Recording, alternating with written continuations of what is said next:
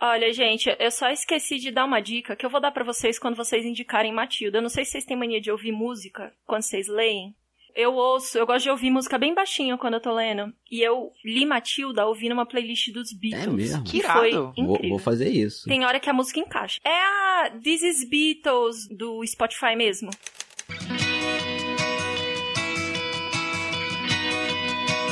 Perdidos na Estante, seu podcast de adaptações literárias do site Leitor Cabuloso.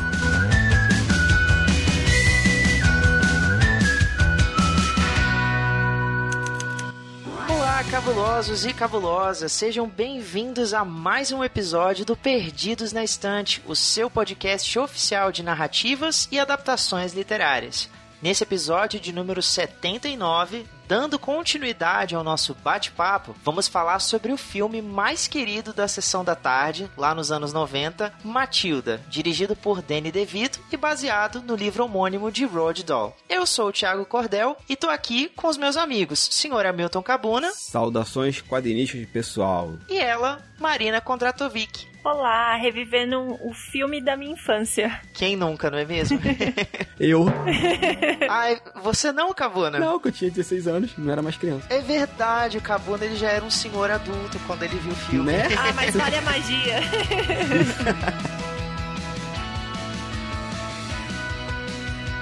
Pessoal, então, sem mais delongas, vamos dar início ao nosso bate-papo, mas ó, antes eu preciso te avisar que esse episódio vai conter spoilers tanto sobre o filme quanto o livro. Então, se você quiser conhecer um pouquinho mais sobre a obra original, volta uma casa e escuta o episódio número 78, onde eu, o Cabuna e a Marina conversamos sobre o livro do Roald Dahl. Dito isso, prepara aí sua pipoca, se ajeita no sofá e cola com a gente, porque hoje o assunto é filme. Senhor Hamilton Cabuna, conta pra gente um pouco mais sobre esse clássico dos anos 90, Matilda. Então, Matilda, como o Thiago bem falou, é inspirado no livro Matilda, né? Um homônimo do Roald Dahl, que no Brasil foi lançado em 96, no dia 2 de agosto, com o título Matilda, A Espalha Brasas. Gente, por que esse subtítulo, né? Alguém explica, por favor. Chama Anos 90.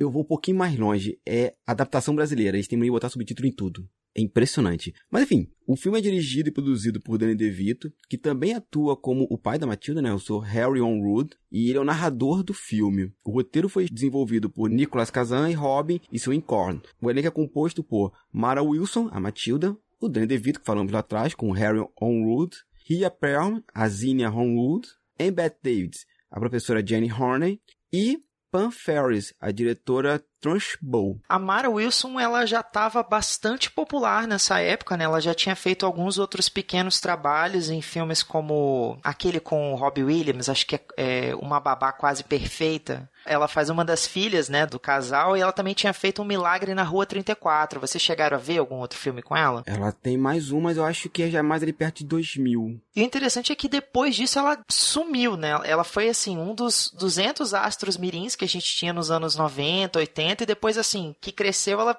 sumiu do cinema, da televisão. A gente não vê mais ela atuando em nenhum outro trabalho. Eles apareceram, acho que foi ano passado, em comemoração ao, ao filme. Um pequeno curta que fizeram, aí ela tá. Não mudou muita coisa, só tava de óculos só. Mas ela acho que não lida hoje com a arte, não, com cinema, nada disso. Acho que ela foi pra outro campo. Ela não tá atuando mais, né? Não, acho que não. Mas interessante, Cabuna. Eu não sabia dessa questão do curta-metragem, não. Ele é ficcional ou é, digamos assim, de bastidores? Não, é ficcional. É como se fosse uma, um, um encontro da escola com todo mundo, inclusive com a diretora. Nossa, Ah, que massa. Eu vou procurar, não sabia É? disso, não. Vou procurar também. Gente, vivendo e aprendendo. Bom, continuando aqui, né, sobre o filme, né, os dados técnicos, o orçamento foi de 36 milhões de dólares, a produção recebeu análises muito positivas, embora sua arrecadação tenha sido de apenas 33 milhões nas bilheterias. E- Mas eu queria muito ver o de DVD e VHS, que já estava surgindo ali nos Estados Unidos. Porque eu me lembro que esse filme era muito alugado né, na minha antiga cidade. E no Rotten Tomatoes, Matilda tem uma aprovação de 90% pelos usuários. com uma nota média de 7,5 e essa versão, embora um pouco diferente do original escrito pelo Howard, capta bastante o espírito do livro. Concordo com você. A questão é que, assim, esse filme ele traz uma, uma memória afetiva muito grande, né? Não sei se é porque ele foi reprisado um zilhão de vezes na sessão da tarde, mais pra frente também na TV a cabo, passou em diversos canais e, e, e tudo mais. Mas a questão é que, assim, muita gente conhece a história de Matilda pelo filme, né? Muita gente nem imagina que é baseada num livro infantil. E eu queria saber de vocês, assim, como é que foi o contato com esse filme, né? Como é que vocês descobriram a Matilda? O Cabuna já tinha dito que ele assistiu aos 16 anos, né? Mas como é que foi? Foi na sessão da tarde também? Vocês alugaram um filme na locadora? Como é que foi isso? Olha, eu eu lembro de assistir na TV com a minha mãe, com a minha irmã e ficar dançando junto com a Matilda quando ela fazia as mágicas lá, os poderes das coisas da casa ficar se mexendo e dançando com ela. E eu lembro eu a minha irmã dançando na sala junto com a Matilda, assim. É, é um filme que tem um peso de memória afetiva muito grande. Tanto que quando eu fui assistir de novo agora, eu falei, nossa, tipo, eu nunca vou conseguir não ter essa aproximação com o filme de quando eu era criança. O Matilda, pra mim, eu vi a primeira vez no cinema. Foi um cinema, se não me engano, na Tijuca.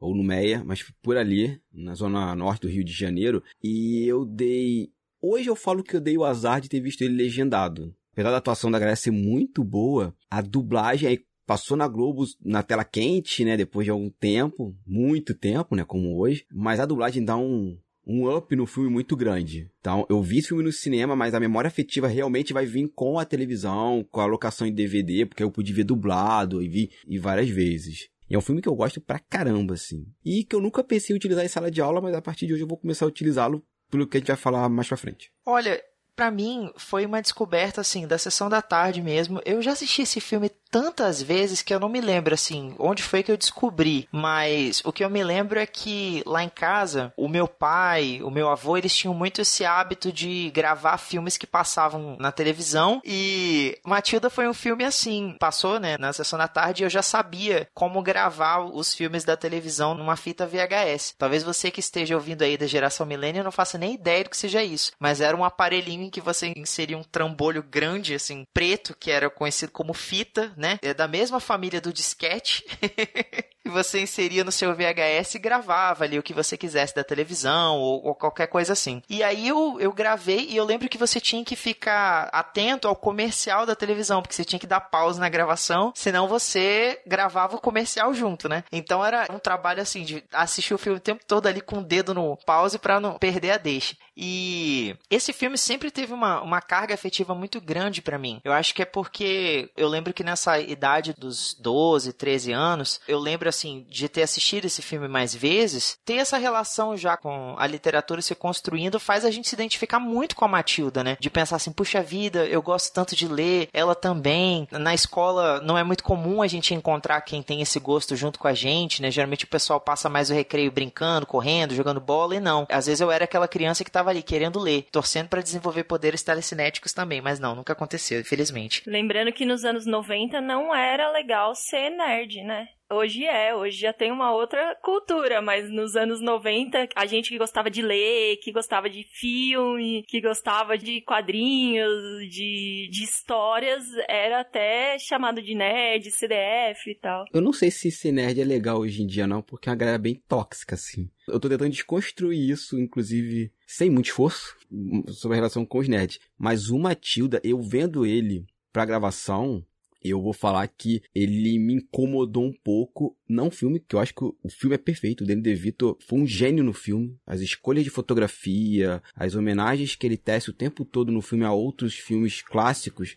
Gênio. Roteiro, tudo isso. Mas eu me via muito na Matilda, porque, como a Marina falou, nos anos 90, melhor, os anos 80, né? Eu sou de 80, então assim, quando tava na época de escola, ler quadrinhos já era uma coisa esquisita. Ah, eu já vi de uma família que a leitura não é um hábito, a televisão já é uma coisa muito forte. Então, você ser aquela criança que não quer ver TV. Eu via TV assim, Xuxa, essas coisas e tal. Mas, por exemplo, domingo era mais legal ficar parado lendo quadrinhos. Lógico que meu pai nunca pegou minha cabeça e obrigou a ver o Faustão, nunca teve isso. Mas você tem aqueles apontamentos, nossa, que criança esquisita, por que, que não interage, por que, que não brinca. A coisa da solidão Eu sempre fui uma pessoa muito sozinha, talvez até por isso que eu tenha escolhido trabalhar com desenho, né? Porque eu tô sozinho, eu e meus pensamentos e meu material. Mas vou falar que o filme Matilda me foi dando uns incômodos muito grandes, assim. Caramba, eu passei por isso. Na adolescência foi pior. Que a adolescência você tem aquela coisa de afirmação, ainda mais por ser homem. Você tem que fazer isso, fazer aquilo, fazer assado. Não, quero ficar dentro de casa. Aí, como eu falei no episódio anterior, já com os livros, né? Aí não só os quadrinhos, mas os livros se incorporam ao meu hábito. Eu tava indo na, na biblioteca pegar todos os livros que eu podia. para ler durante a semana, para chegar na outra semana entregar os livros. Então Matilda foi me incomodando nesse aspecto, assim. Acho que a palavra é gatilho, né? Eu não sei, eu não, eu não entendo muito bem a definição dessa palavra, do uso dela. Mas que provocou algumas lembranças de mim, alguns, alguns incômodos provocou. Ah, eu, eu concordo com a Buna, me deu um incômodo. Eu lembrei que quando eu tinha acho que 12 para 13 anos, eu fui chamada pro clube de livro da escola. E, óbvio, achei o máximo e tal. E eu lembro quanto eu fui zoada pelas minhas amigas porque eu ia participar do clube de livro. Porque eu realmente, em vez de sair da escola e ficar lá no pátio da frente da escola perdendo tempo, eu preferia estar no clube de livro lendo um livro legal. É, aplicado mesmo. E é uma coisa que, de certa forma, acontece com a Matilda também, né? Porque ela tá cercada de pessoas robôs, assim, a família inteira dela, assim, inclusive é uma coisa que o Danny DeVito ele construiu muito bem, seja na direção de arte, seja na construção das falas, né, por mais que elas sejam inspiradas no livro infantil, eles são, os Wormwood, eles são muito cafonas, assim, eles são muito bitolados, você vê que é um povo, assim, que gasta horas e horas ali, hipnotizado, babando na frente da televisão e comendo e não se preocupando com o seu papel no mundo, na sociedade, não tá nem aí se eles estão prejudicando alguém ou até a si mesmo, sabe? São os cidadãos de bem. São cidadãos de bem, isso aí, né? O famoso cidadão de bem. E a Matilda ela é completamente diferente disso. Então, você vê que para ela é duro às vezes, sabe? Ela chegar pro pai e falar assim: "Poxa, você pode me comprar um livro?" E ele fala: "Para que que você quer um livro? A gente já tem televisão em casa, você aprende muito mais rápido com ela e, e sem precisar se esforçar tanto, sabe?" E ela entender: "Puxa vida, eu, eu sou tão diferente dele, sabe? Se sentir um peixe fora d'água, né? Eu acho que a Mara Wilson ela captou muito a essência dessa personagem, sabe? Ela era, né, criança na época das filmagens. Eu acho que ela representa muito bem o, o que a, a personagem sente no livro em transição para as telas do cinema ou da televisão, né? O que, que vocês acham? Eu adorei o estereótipo do livro que eles puxaram muito pro filme. Apesar de fisicamente, vamos dizer assim, os personagens serem bem diferentes e, e ficou muito bom, a essência tá ali as palavras, o jeito. Quando eu li o livro agora, eu já imaginava o Danny DeVito entrando e fazendo aquelas cenas. Eu falei, nossa, é ele, é total o filme. Eu achei muito boa. A Mara Wilson é incrível como Matilda, né? Tanto que ela é a Matilda. Ela fez os outros papéis, mas ela é a Matilda do jeito que o, Daniel é o Harry Potter, do jeito que ela já é o Frodo, né? Ela é a Matilda. A Sarah Wilson foi excelente e ela tem uma coisa na Matilda dela que vai diferenciando do livro. O Danny DeVito, ele constrói um filme muito mais pesado que o livro, gente. De verdade, assim, ele, ele faz umas escolhas estéticas de incomodar. Por exemplo, no começo do filme, ele vai buscar ela de carro ele simplesmente joga ela lá atrás. Nossa. Que aflição dessa cena. Qualquer um que já pegou um bebê no colo não consegue assistir essa cena. Sim, a minha esposa, mãe, gerou e ela ficou agoniada. A Luísa tinha esquecido essa cena do filme, né? E ele vai construindo os Wonderwood como pessoas ruins, assim, um cidadão de bem que tá aí votando no nazifascismo no Brasil. Ele vai fazer essa construção muito bem feita para novamente você não criar empatia com os personagens. E tem uma cena do filme que a Mara, ela faz uma coisa que eu fiquei impressionado. Ela já tá um pouquinho maior, né, a qualidade de ir pra escola, ela tá lendo um livro, é quando ela vai despertar os poderes da primeira vez, que isso é outra sacada do DeVito, ele fica jogando elementos do livro no começo, ele não tá preso à história, à estrutura do livro.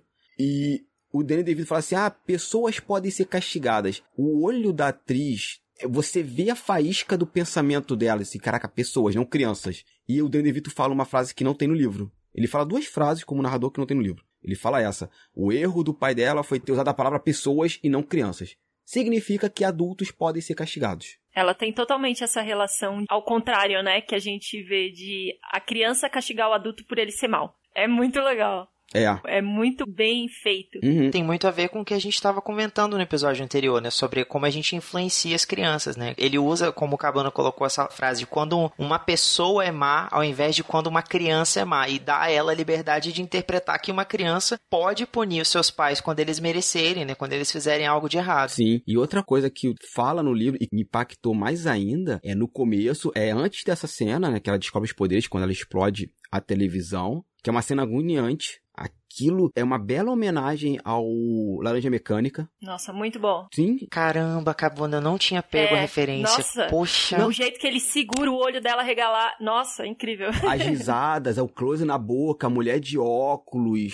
O bicho, eu fiquei anotando as coisas aqui. Isso aqui é laranja mecânica. Mas tem uma outra fase que eu chorei naquele momento. Aí eu me vi na Matilda, foi. Ela foi pegar o livro, ela já tá adulta. Adulta não, perdão. Já tá um pouquinho maior ali, com uns sete anos. Ela vê um grupo de mães, pais brincando com as crianças no parque. Ela senta debaixo de uma árvore para ler sozinha e tem uma cerca dividindo os dois mundos. E o Danny DeVito fala uma outra frase que não tá no livro. É, os livros permitiram para Matilda descobrir uma coisa. Ela não estava sozinha no mundo. Aqueles livros eram como mensagens jogados dentro de garrafas ao mar, esperando serem encontrados para mostrar que tinha gente como ela pelo mundo afora. Eu chorei ali, bicho. Falei, pô, pau- pausei o filme e comecei a chorar.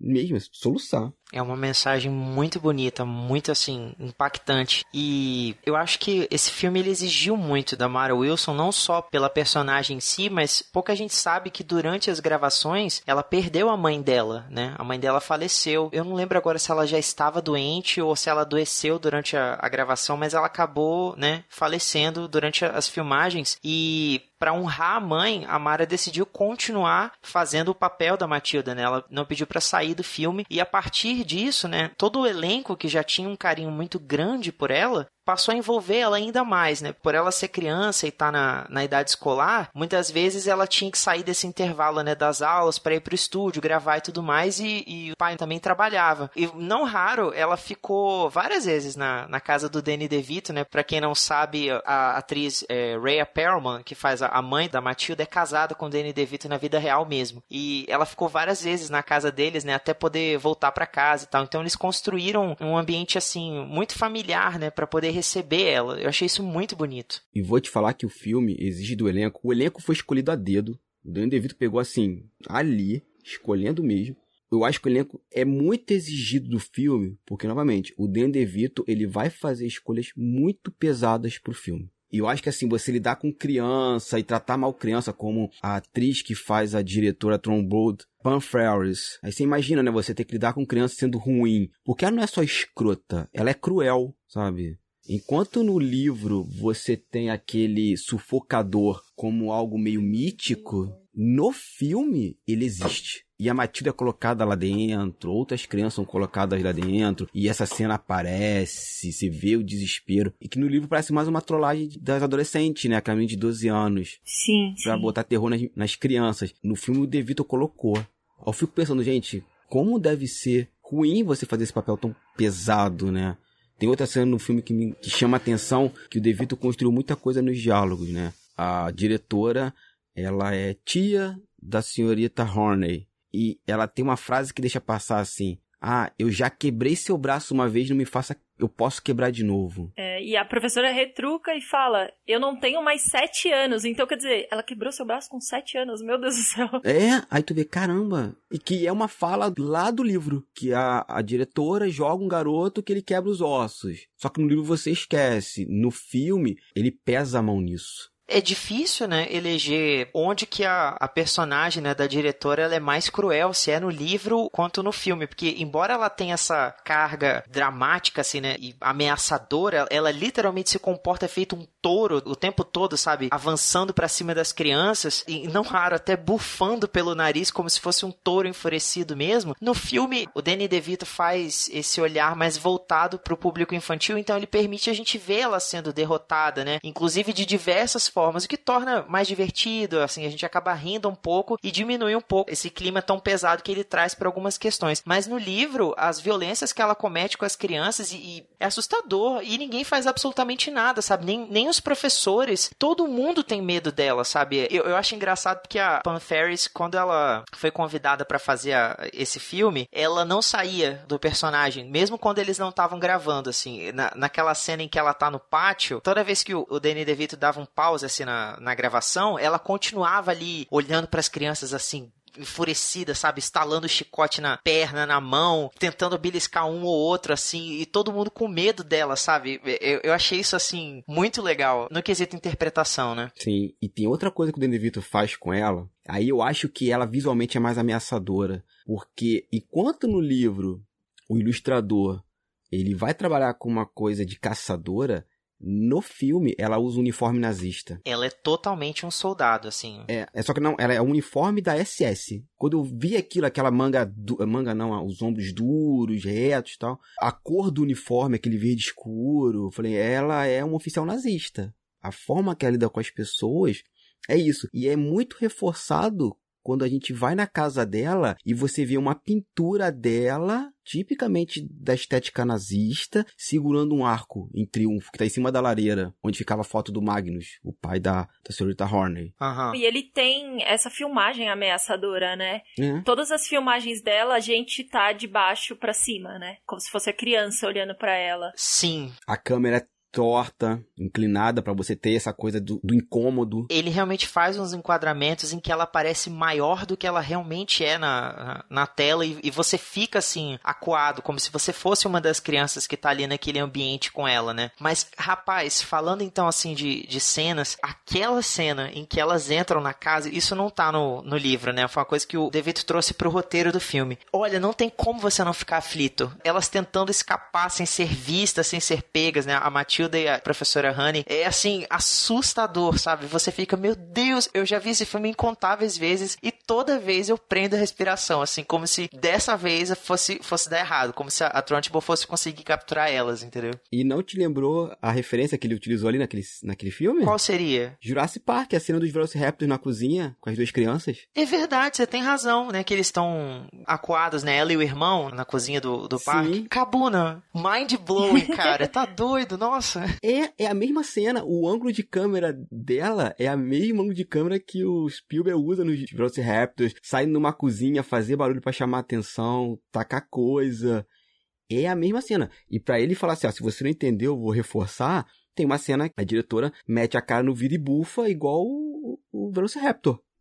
Aí sai aquele vapor na janela. Nossa, é muito. Nossa, você falou, a gente fica, meu Deus, é muito, é muito isso mesmo. É a mesma aflição. É a mesma aflição que se sente nas duas cenas. E ele vai fazendo essa homenagem a vários filmes. Ó. Quando a Matilda chega na escola, o ângulo de câmera é o mesmo utilizado no A Lista de Schindler. O pátio da escola é o mesmo ângulo de câmera. O prédio com o filme do Clint Eastwood, se não me engano, é Fuga de Alcatraz, filme dos anos 70 que conta a história da única fuga que teve em Alcatraz. O David vai fazendo várias homenagens a vários filmes ali.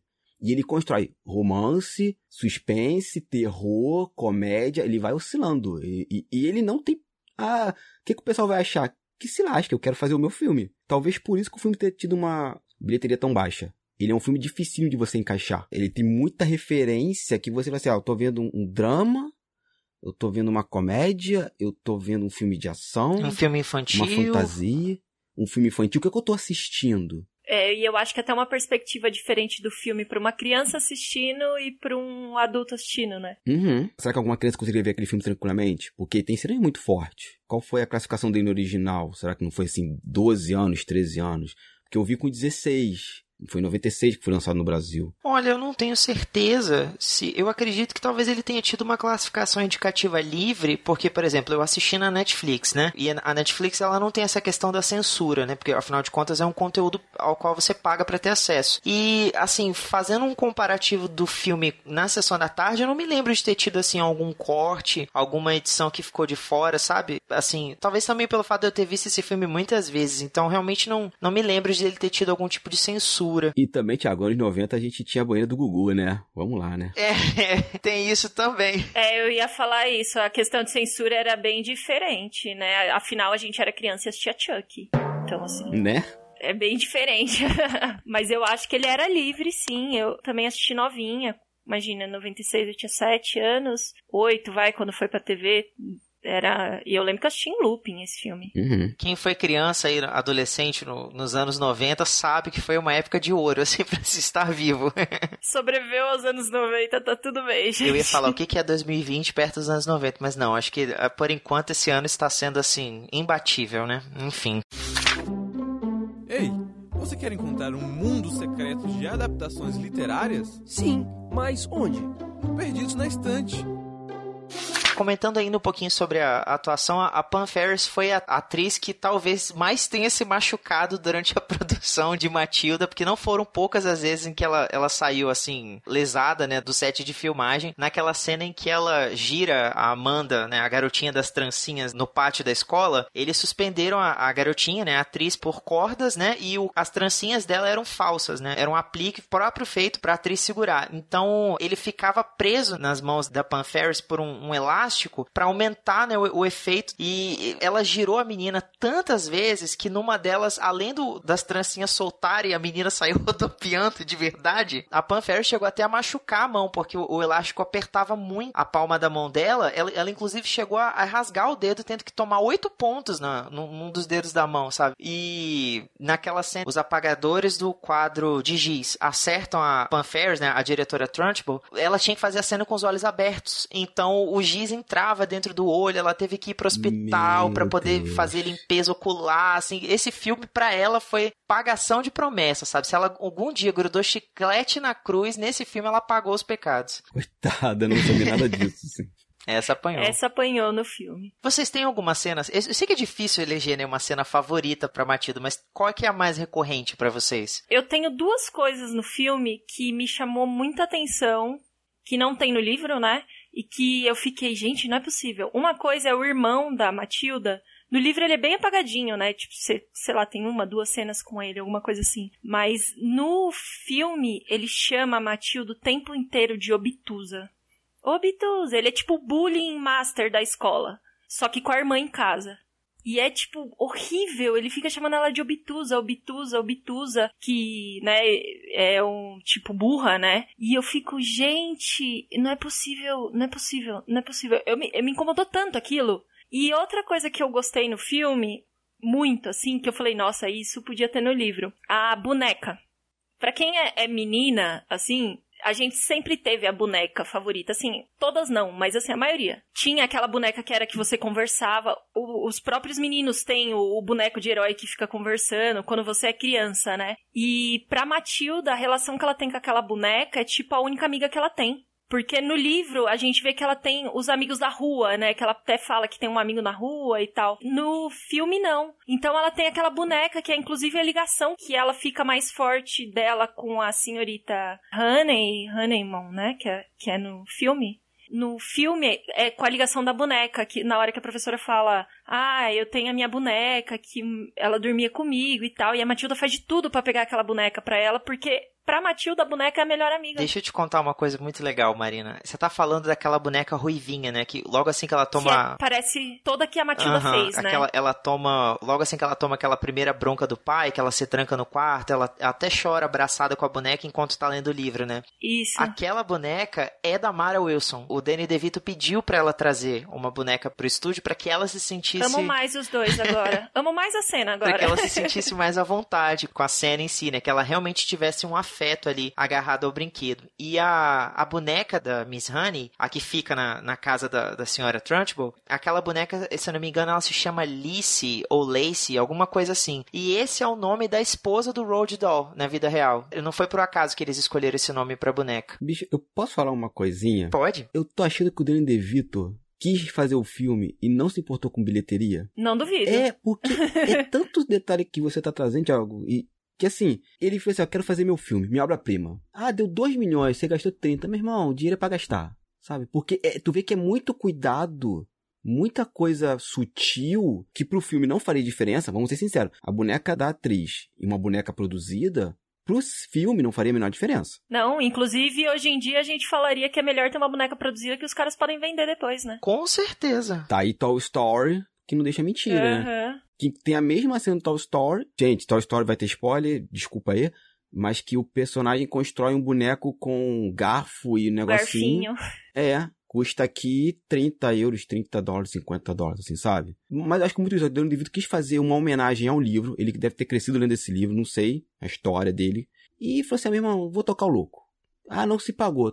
De boa, eu fiz o que eu queria. Uma coisa que eu acho legal, né, justamente nesse quesito, é que talvez pelo fato de ele ter tido, né, essa ideia, essa liberdade criativa, para além das referências que o Kabuna trouxe, né, de ele, digamos assim, recriar cenas icônicas do cinema dentro desse cenário infantil, ele ao mesmo tempo criou, digamos assim, uma atmosfera no- nos bastidores que era muito, muito assim, calorosa, sabe? Naquela cena em que a, a Matilda tá testando os poderes pela, pela primeira vez, que ela, ela descobre que ela consegue bater a porta, é, mover o copo, aí ela, digamos, fica sozinha em casa e tem aquele momento em que ela dança, né? Ela ativa todas as, as coisas que estão na sala e começa a tocar música, ela se divertindo. A Mara Wilson tava muito tímida pra fazer essa cena, ela tava com vergonha de dançar na frente da câmera. Então o, o Danny pediu que todo mundo da produção ficasse ao redor realmente ele da locação das câmeras e dançasse junto com ela. Ele falou assim: "Todo mundo vai dançar porque eu não quero que ela fique com vergonha nem com timidez". Então assim, cara, eu achei isso assim incrível, sabe? Você imaginar que tem toda uma equipe ali dançando junto pra tornar aque- aquele momento mais confortável pra uma criança, assim. Eu acho que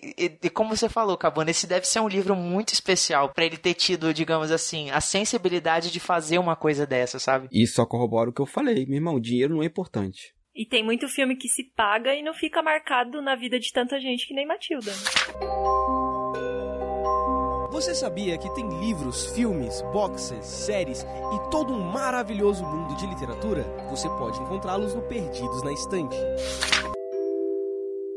Eu acho que dá tempo de levantar uma questão rapidinha. O que eu acho legal em relação a Matilda é porque ela não é, digamos assim, a, a primeira personagem, né, que vai desenvolver aí uma certa habilidade especial para se defender, né, digamos assim, para ter uma chance de ficar de pé diante dos maus tratos, da incompreensão, da intolerância, né? Que outros personagens assim vocês consideram icônicos ou digamos assim relevantes dentro dessa mesma temática? Como por exemplo assim a, a Carrie do Stephen King, né? É mais ou menos a mesma temática, sabe? Uma menina bastante deslocada ali naquele contexto de ensino médio que por sofrer repressão, bullying, intolerância o tempo todo, ela acaba estourando essa válvula de escape que se revela como uma força, né? Algo que vai ser a defesa que ela não consegue ter por si mesma. É, eu, eu lembrei daquele filme Jovens Bruxas, pra ser sincera.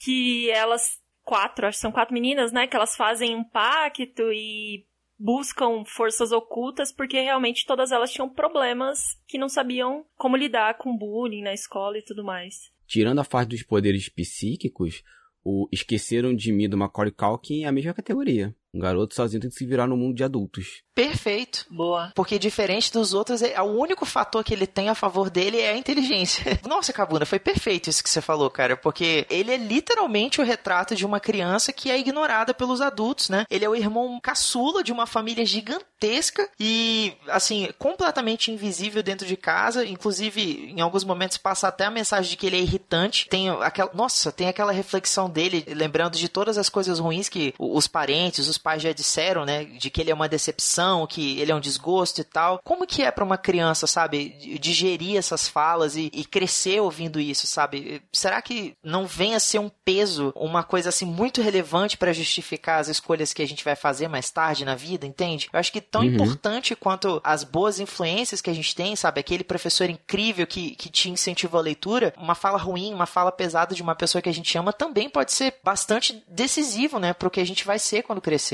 Com certeza. Nossa, muito boa a, a lembrar do Esqueceram de Mim. Agora, pensando bem, ele era a Matilda, né? Ele era invisível pra família dele, o- tudo que ele falava ninguém ouvia. Quando ele reclamava, achavam que era ele que tava reclamando demais. Quando eu- alguém fazia alguma coisa com ele, foi ele que fez, não foi outra pessoa. É totalmente o que a gente vê na Matilda. E é aquilo, né? Toda obra de arte reflete uma outra obra de arte. É.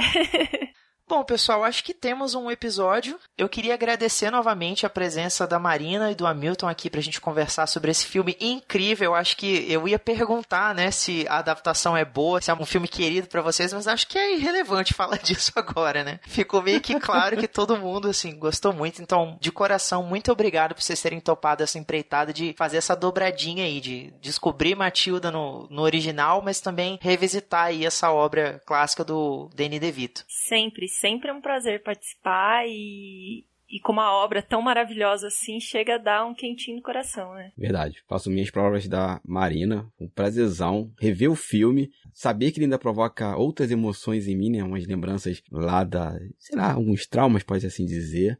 Mas é um filme espetacular e foi um prazerzão falar tanto do livro como do filme. Uma última curiosidade, então, o retrato do Magnus, que é o pai da senhorita Honey, né, a professora da Matilda, é na verdade um retrato do Roald Dahl mais jovem. O Danny DeVito teve essa sacada de pediu para fazer essa pintura, né, do Roald Dahl para trazer ele e tornar ele presente ali dentro da narrativa. Só afirmo que o Cabuna falou que o Danny DeVito fez esse filme para ele. Ele falou: "Eu quero fazer um filme perfeito para mim". Esses detalhes são incríveis. Com certeza, assina embaixo. Bom, pessoal, chegando ao final desse episódio, senhorita Marina, por favor, onde a gente te encontra aí nessas internets? Eu tô sempre lá no Twitter, gente. Meu arroba é o barcom, Conde Kondratovic, bar com Mai. E sempre tô lá conversando com o pessoal do Perdidos. Então, por lá vocês me acham. Novidade da minha vida é sempre lá. E você, senhora Milton Cabuna, onde é que a gente pode encontrar você? Eu tô falando sobre quadrinhos lá no Quadrinhos e Narrativas, dentro do site Turno Livre, que também lá tem no, nesse site podcast sobre futebol, filosofia, é, a vida e outras coisitas mais. Tô no Instagram postando meus desenhos, eu fico mais tempo por lá. Twitter eu sou uma negação para funcionar. E quem quiser conhecer meu novo projeto, a Totix, a minha plataforma destinada aos quadrinhos independentes nacionais, foi meu trabalho de mestrado, tá concluído, fechamos, beleza. E estamos aí com a Totix funcionando, estamos na fase beta, mas em breve ela vai para a fase 1, onde a gente vai começar a trabalhar com monetização. Então tô aí, é totix.com.br Totix é T-H-O-T-I-X. E no Instagram, Hamilton Cabuna, só que é o contrário, né? Cabuna Hamilton. Tô lá postando uns desenhos bem legais. Muito bem. E se você quiser conversar um pouquinho comigo também, é muito fácil me encontrar. Vocês podem me achar tanto no Twitter quanto no Instagram, como arroba Thiago Cordel. A você, ouvinte, muito obrigado pelo seu download, pela sua escuta atenta. Lembra de assinar o feed do Perdidos na Estante no seu agregador de podcast, no Spotify, e também de deixar o seu comentário pra gente lá no nosso site www.leitorcabuloso.com.br ou de enviar enviar também por e-mail, né? Contato arroba leitorcabuloso.com.br. Nas redes sociais, o Perdidos na Estante está tanto no Twitter quanto no Instagram como arroba leitorcabuloso. Então você pode seguir a gente, compartilhar as postagens com seus amigos e também, se possível, considere apoiar a gente. A partir de cinco reais mensais, você já ajuda a gente a produzir mais episódios como esse aqui. Para apoiar é bem fácil. Acesse catarse.me barra leitor cabuloso ou procure por Leitor Cabuloso cabuloso no aplicativo PicPay. E na semana que vem, a gente volta para falar de um outro clássico, né, escrito por Roald Dahl e que dessa vez aterrorizou muitas crianças na sessão da tarde. Quer saber qual é? Então eu te conto no próximo episódio. Grande abraço e boas leituras. Vocês querem fazer uma pausa, beber água e ir ao banheiro? Não, Não tranquilo. Eu tô de boa. Deixa eu perguntar, vocês estão ouvindo muito barulho do meu microfone? Porque a minha tartaruga acordou e ela tá, tipo, mexendo nas pedras que nem uma louca. Não. Não? Ah, então tá Olha, tá bom. Só pra saber não se tá percebi, pegando não. o som. Se, tiv- Senão eu diminuo um pouco o microfone. Qual o nome da tartaruga? Não, assim, a princípio não. Esguicho, igual do Nemo. Ai, que fofinho. Muito bom. Meu Deus. Muito bom.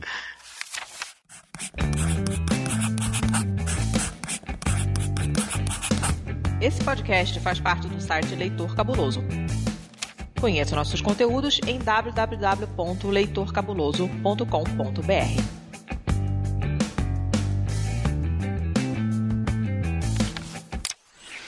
Esse podcast foi editado por Domênica Mendes.